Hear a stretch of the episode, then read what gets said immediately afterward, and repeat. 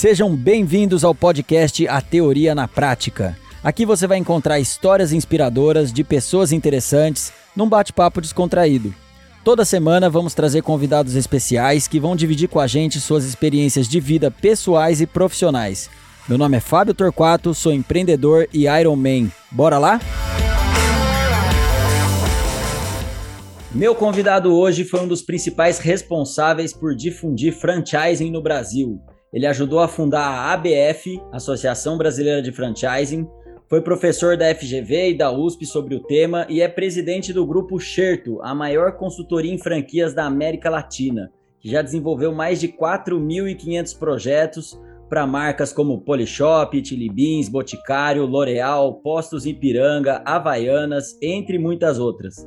Ele é também membro da Academia Brasileira de Marketing e do Global Advisory Board da Endeavor ele é mestre em Direito pela New York University, já escreveu 13 livros sobre franchising e vendas. Seja bem-vindo, Marcelo Scherto. Como é que você vai, Fábio? Tudo bem? Tudo tranquilo? Prazer estar aqui com você, uma honra também.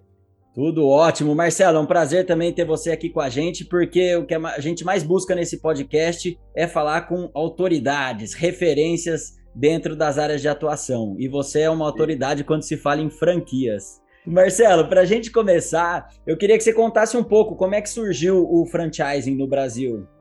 Eu, com 22 anos de idade, 23 anos de idade, fui fazer mestrado em Direito na New York University. Eu consegui uma bolsa de estudo, eu não tinha dinheiro para pagar aquilo, mas eu consegui uma bolsa de estudo e acabei ficando em Nova York um bom tempo fazendo meu mestrado lá.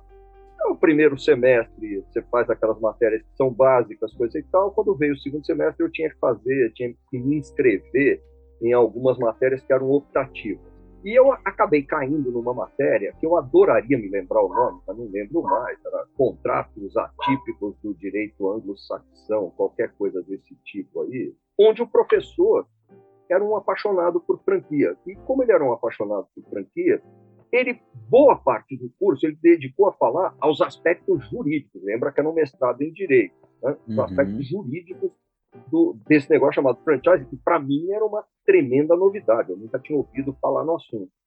E eu, eu sempre li muito livros de marketing, textos de marketing. Eu era apaixonado por marketing. Eu acabei sendo advogado, acabei de estudar Direito, porque na minha família isso era meio um karma. Assim, na verdade, não era uma questão de vocação.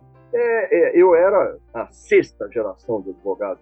Até porque eu entrei na faculdade com 17 anos de idade. Com 17 anos de idade você não sabe direito o que você quer da vida.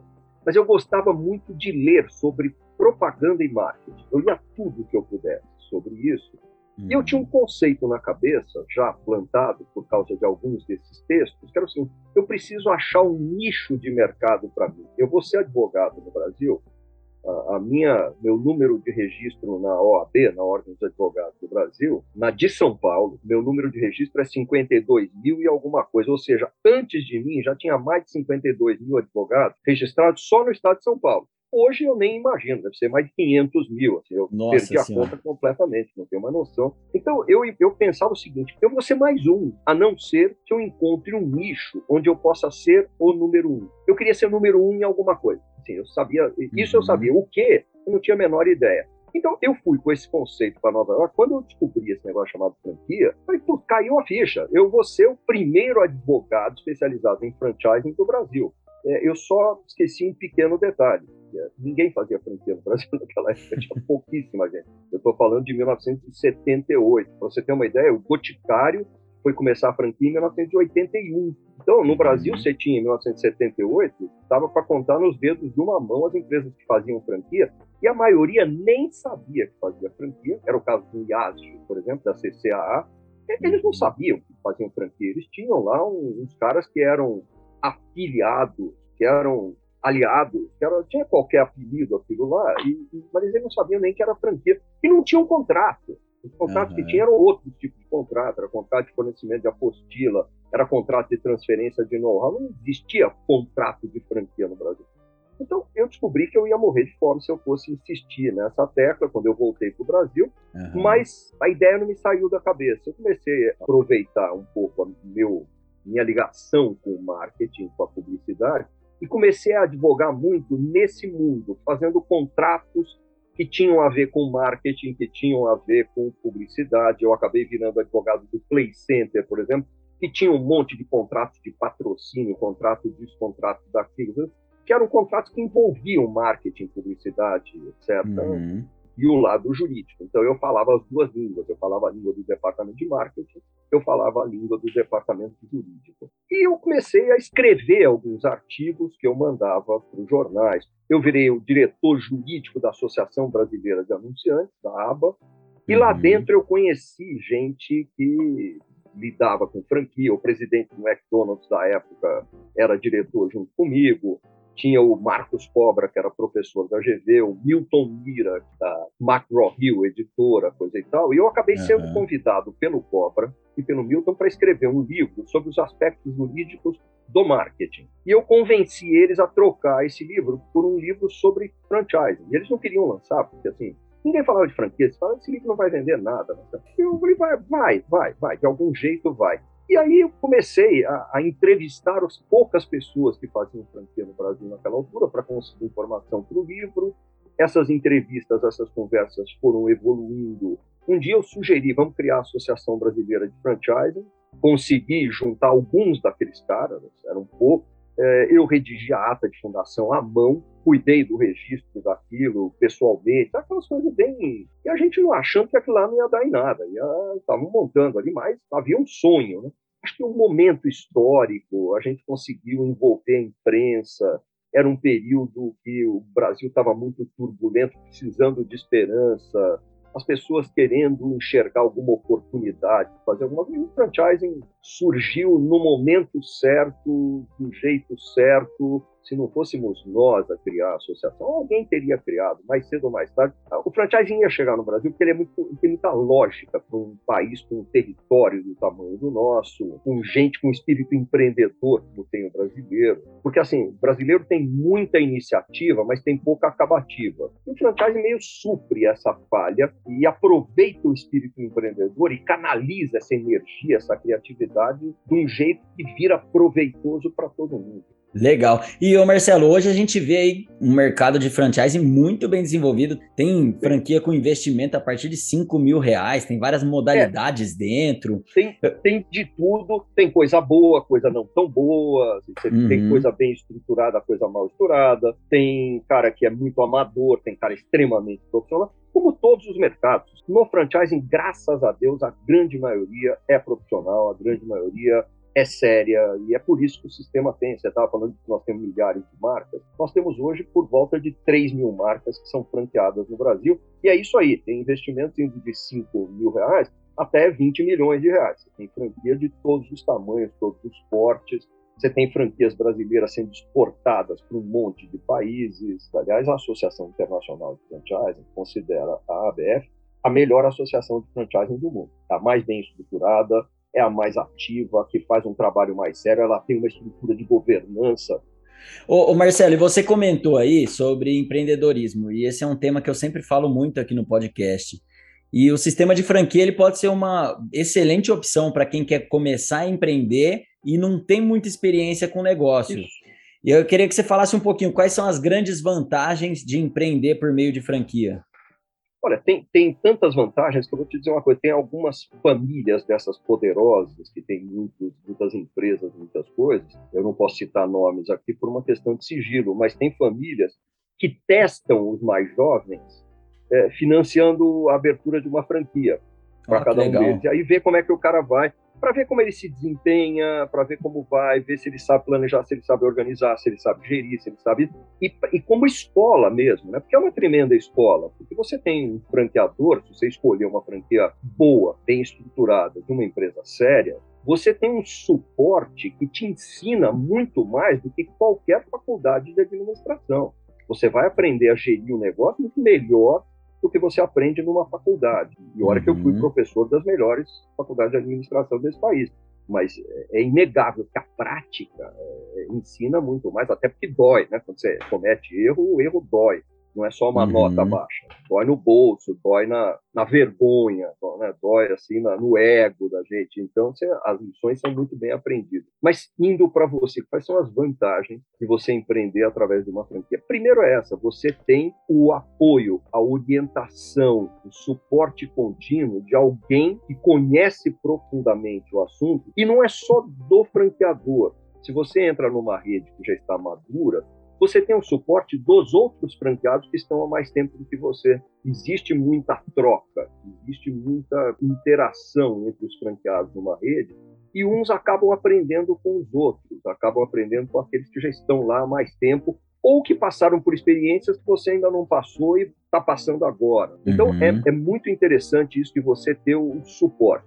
Você tem uma marca, normalmente, né? você entra também numa rede madura, você tem uma marca forte que já está sendo divulgada, que tem um trabalho de marketing sendo feito. Você tem acesso a fornecedores e a recursos que normalmente você não teria sozinho. Você consegue fazer coisas porque faz em conjunto os custos são rateados entre os integrantes de toda uma rede, você tem acesso a recursos, a pessoas, a fornecedores, a serviços que você não teria se tivesse sozinho. Então, por tudo isso, a franquia é uma ferramenta excelente, assim, mesmo que você não pretenda ficar franqueado para o resto da sua vida, mas como um período para aprendizado, eu acho extremamente válido. Assim, o aprendizado que você tem gerindo uma franquia, de novo, desde que você saiba escolher bem. Desde que você não escolha uma franquia que não seja adequada para o seu perfil, não seja adequada para a cidade, um bairro onde você pretende plantar. Então você, você tem que saber escolher coisa séria, de gente boa.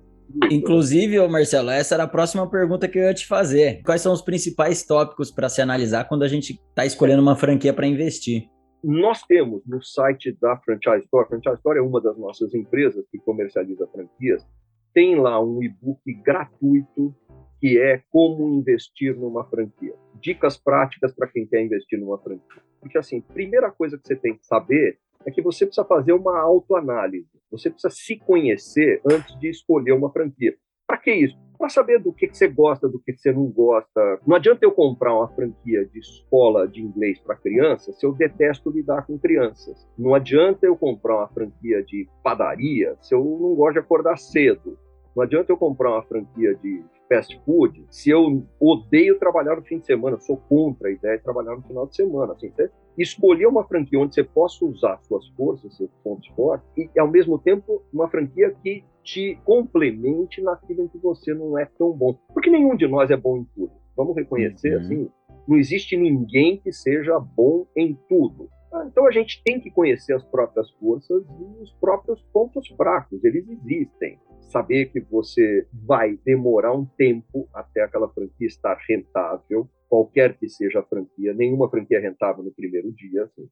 Uhum. Você tem um tempo que você tem que continuar colocando dinheiro. Então você precisa saber quais são as reservas que você tem, porque não é só para colocar no negócio. E até que aquele negócio chegue no ponto de equilíbrio e comece a gerar dinheiro, você tem um período que pode ser de dois meses, três meses, seis meses, mas pode ser um ano, pode ser dois anos, depende do negócio.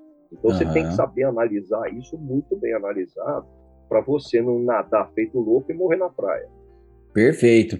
E você falou uma coisa, Marcelo, muito legal do, da questão da uma das vantagens da franquia de ter esse apoio, porque o empreendedorismo normalmente ele é muito solitário, né? E poder compartilhar isso é legal. Mas ó, vamos lá. A pessoa escolheu bem, estudou a franquia, comprou a franquia. Tem uma coisa muito comum no franchise que o pessoal chama de, de ciclo de vida do franqueado, que ele passa por vários momentos ali, são diferentes fases durante o processo. Eu queria que você comentasse aí as principais etapas. Tem um, tem um, um psicólogo australiano, judeu australiano, Greg Nathan, e o Greg fez um estudo em várias redes de franquias em vários países e ele desenhou o que ele chama do ciclo de vida do franqueado, e ele chama isso de fator E. O estado de ânimo do franqueado, como ele vai, vai se transformando ao longo da relação. Porque todo franqueado, ou quase todo franqueado, ele começa num estado de, de empolgação, de excitação, ele está achando aquilo o máximo, ele está achando aquilo sensacional. Ele está, em muitas situações, grato ao franqueador por ter deixado ele entrar na rede. Tem essa coisa assim, o cara, uhum. pô, o cara me uhum. selecionou, o cara me deixou entrar, tinha mais gente querendo e fui eu que entrei para essa cidade, para esse bairro, para esse shopping, sei lá. Então ele, ele entra nesse período inicial, é, ele está muito empolgado com o negócio. No período seguinte, a duração desses períodos varia de indivíduo para indivíduo, mas o desenho da curva é sempre o mesmo. A duração pode ser diferente, mas o desenho da curva é sempre o mesmo. Ele está empolgado, mas daí ele começa a pensar o seguinte: eu estou empolgado, mas eu estou pagando por isso. Tá? Então, assim, bom, meu franqueador é bom, meu franqueador é fera, mas ele não faz mais do que a obrigação dele. Pô. Não faz mais do que a obrigação. Eu estou pagando, eu estou pagando, estou pagando bem.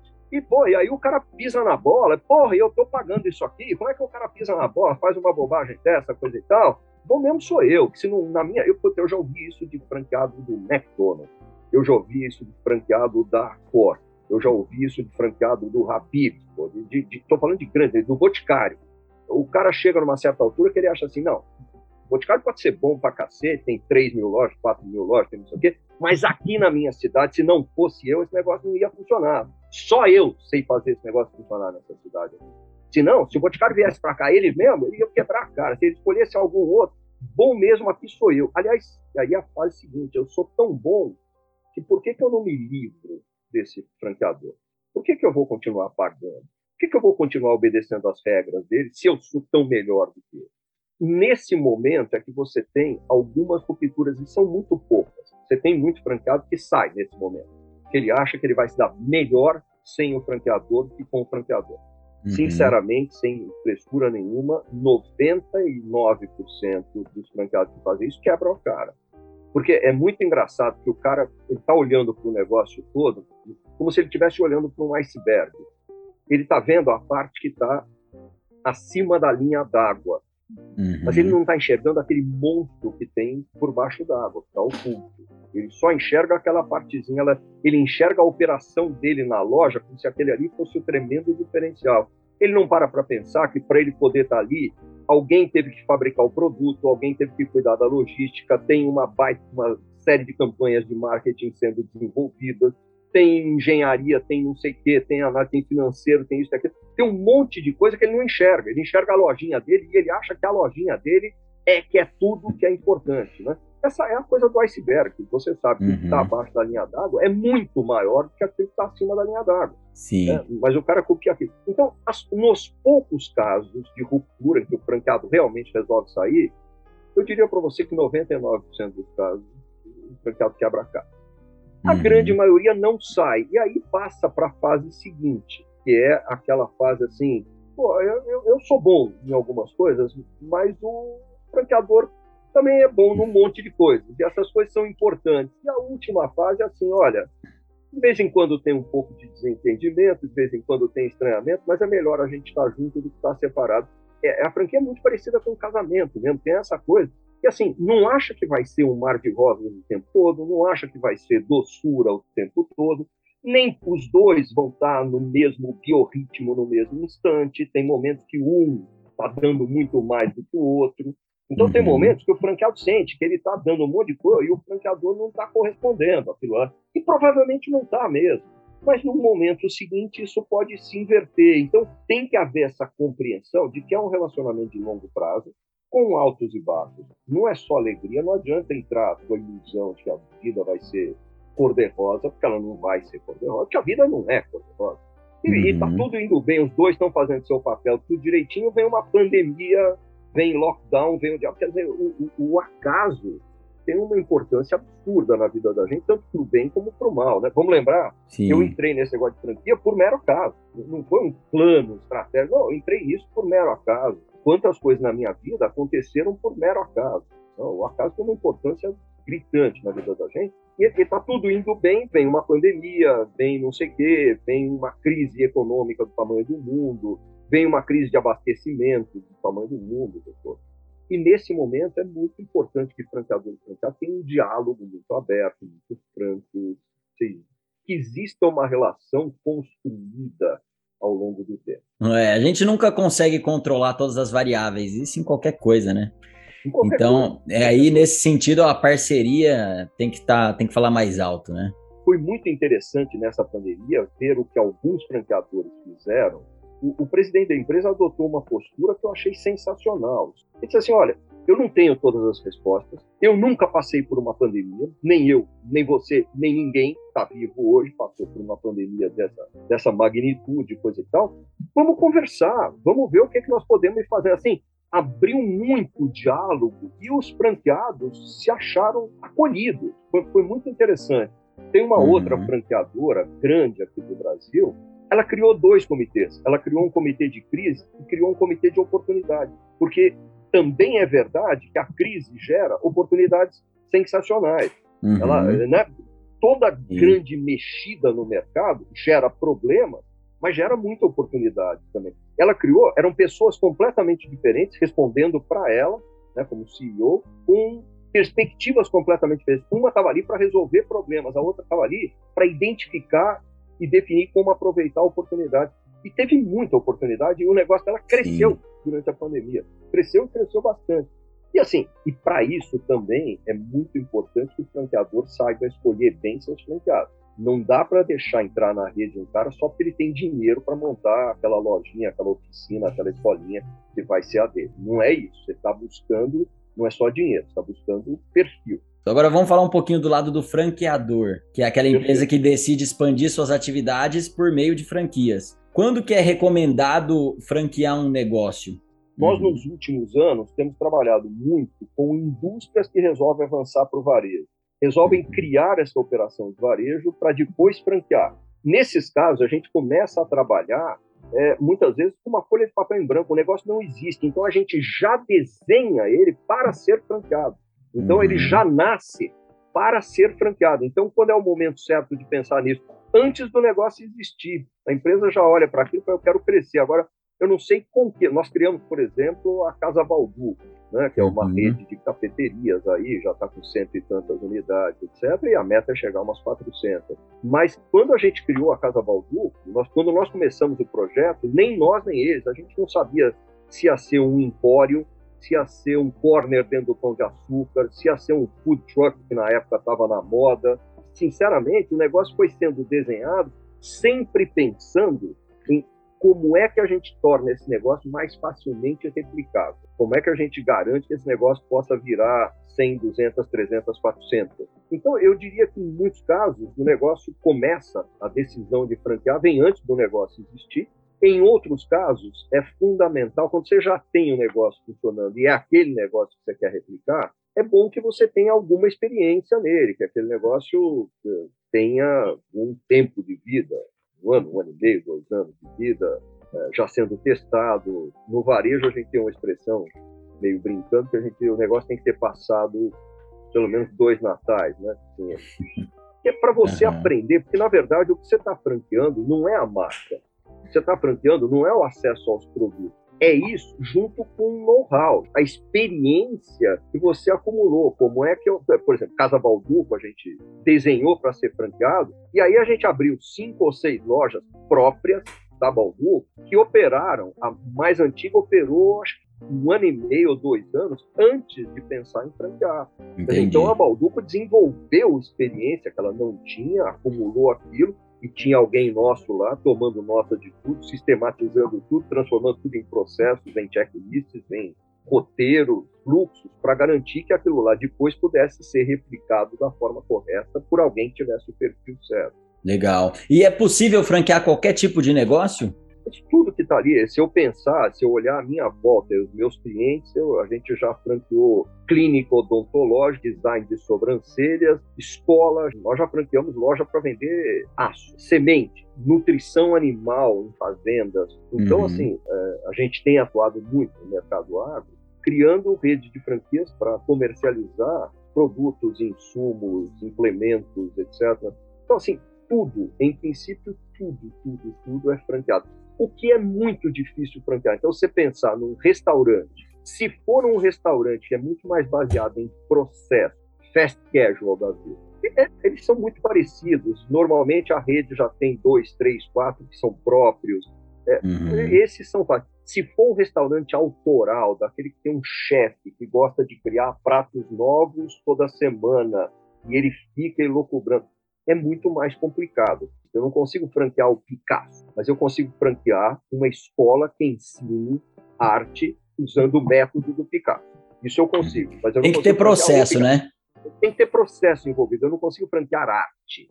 Aquele, aquele cara artista que tudo para ele é, tudo é uma criação, no, naquele momento ele vai criar algo completamente diferente, não segue nenhum processo, não segue nada, vai pelo faro dele. É muito difícil replicar isso. Mas isso uhum. é uma uhum. minoria. Né? A grande maioria dos negócios é baseada muito mais, ou poderia ser baseada em processo. Muitas vezes não é, porque o próprio dono não sabe sistematizar os processos, o próprio fundador não sabe. Nós já franqueamos empresa de administração de cemitério, franqueamos hospital é, é tudo aquilo que se baseia em processo. Franquia nada mais é do que a replicação padronizada e disciplinada de processos. Existe um processo para analisar onde franquia deve ser instalada, existem processos para construir, para montar aquela franquia, para equipar, existem processos para recrutar as pessoas que vão trabalhar naquela franquia, existem processos para capacitar essas pessoas, existem processos para motivar, para monitorar essas pessoas, existem processos para fazer a gestão. É, se olhar a franquia, é um conjunto enorme de processos né, e procedimentos. Como todo negócio, é, é natural que alguns franqueados não se adaptem àquela situação. Eu queria que você comentasse como é que é essa a taxa de desistência de franqueados. É grande? Não, não é. É bastante pequena. Isso estou falando das franquias bem estruturadas, porque já existe uma cautela enorme no momento de selecionar esses franqueados.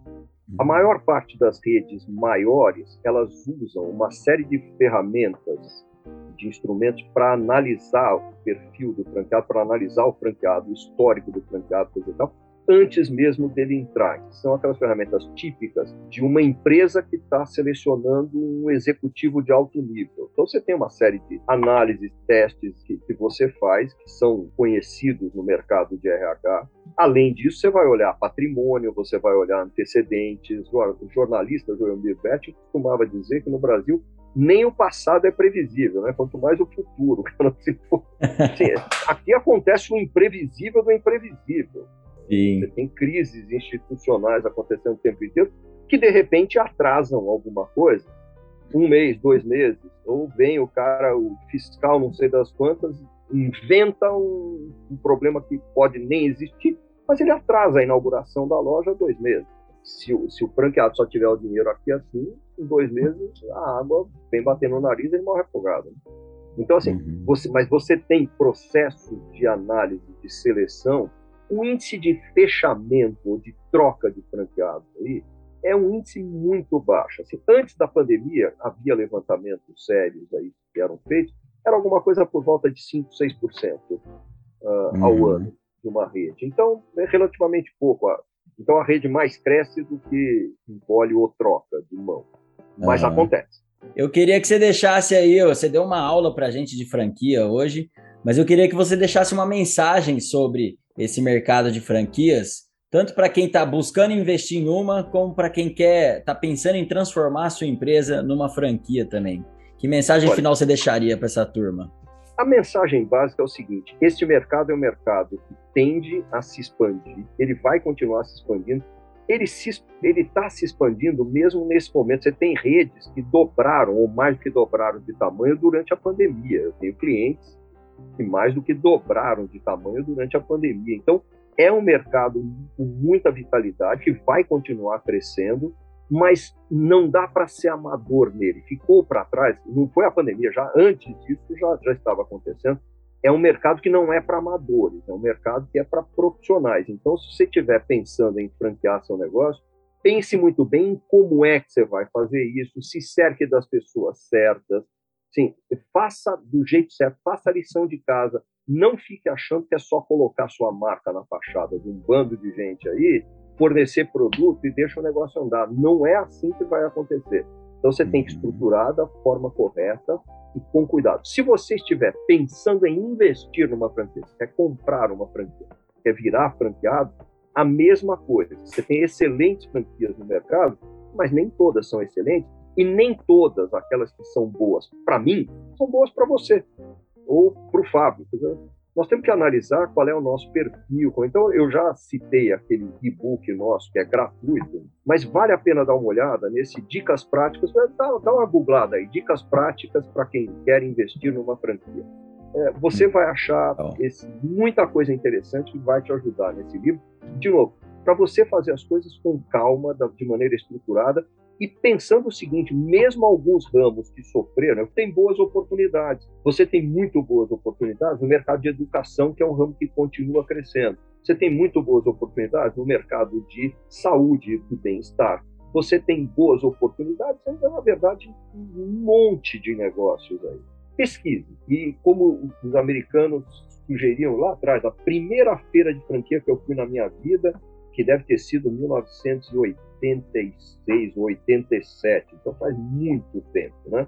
Eu já escutei lá o seguinte: investigue antes de investir, analise antes de fazer o seu investimento, e lembrando que o seu investimento não é só dinheiro, é tempo, é energia, é esperança, é o tempo que você rouba da família, sim, é um monte de coisa. Você virar empreendedor não é uma coisa fácil. É mais fácil virar empreendedor sendo franqueado? Muito mais fácil. Mas ainda assim, não venha com a ilusão que achando que você vai trabalhar menos do que você trabalha como empregado. Você provavelmente, pelo menos nos primeiros dois anos, você vai trabalhar mais do que você trabalha como empregado. Só tem uma diferença: você vai estar trabalhando para o melhor patrão do mundo, você vai estar trabalhando para você mesmo. Então, vai com cuidado, mas vai, analisa. Se você pensa em investir numa franquia, tem muito bons negócios esperando aí um franqueado com perfil igual ao seu. Excelente, Marcelo. E quem quer, é, a gente falou muito disso, você falou que não é um mercado para amadores, então eu queria que você deixasse aí uh, os seus contatos, contato da Xerto, para quem quer tanto investir como transformar a empresa em franquia também. Tanto a Xerto como a Franchise Store, como eu, pessoa física, estamos no Instagram, estamos no Facebook, estamos no LinkedIn e tem os sites aí, tem o site www.xerto, xerto é C-H-E-R-T-O.com.br e tem o franchisestore.com.br. Se você achar difícil escrever franchise store, escreve franquia.com.br que você vai parar no mesmo site. É o mesmo domínio franquia é da franchise store. Na, na franchise store você vai ter muita oportunidade de investimento e tem os nossos blogs, e tem os nossos podcasts, tem um monte de coisa aí que vale a pena você olhar. Agora você tem informação quentíssima. Aquilo que foi publicado hoje de manhã já tá, você já encontra na internet. Então, não, alegar falta de informação é coisa de preguiçoso. Né? Boa. Marcelo, muito obrigado pela sua participação. Foi uma, uma aula, um show. Imagina. Te agradeço muito, você é muito gentil. Obrigado pelo convite, obrigado pela oportunidade de estar aqui falando. E que você tenha cada vez mais sucesso. E para você que está até agora com a gente, espero que tenham gostado. Mande para os amigos e siga nosso perfil no Instagram, arroba a Teoria na Prática Oficial e no YouTube. Lá vocês vão acompanhar os bastidores e insights das entrevistas, além de sugerir convidados e temas. Até a próxima, valeu!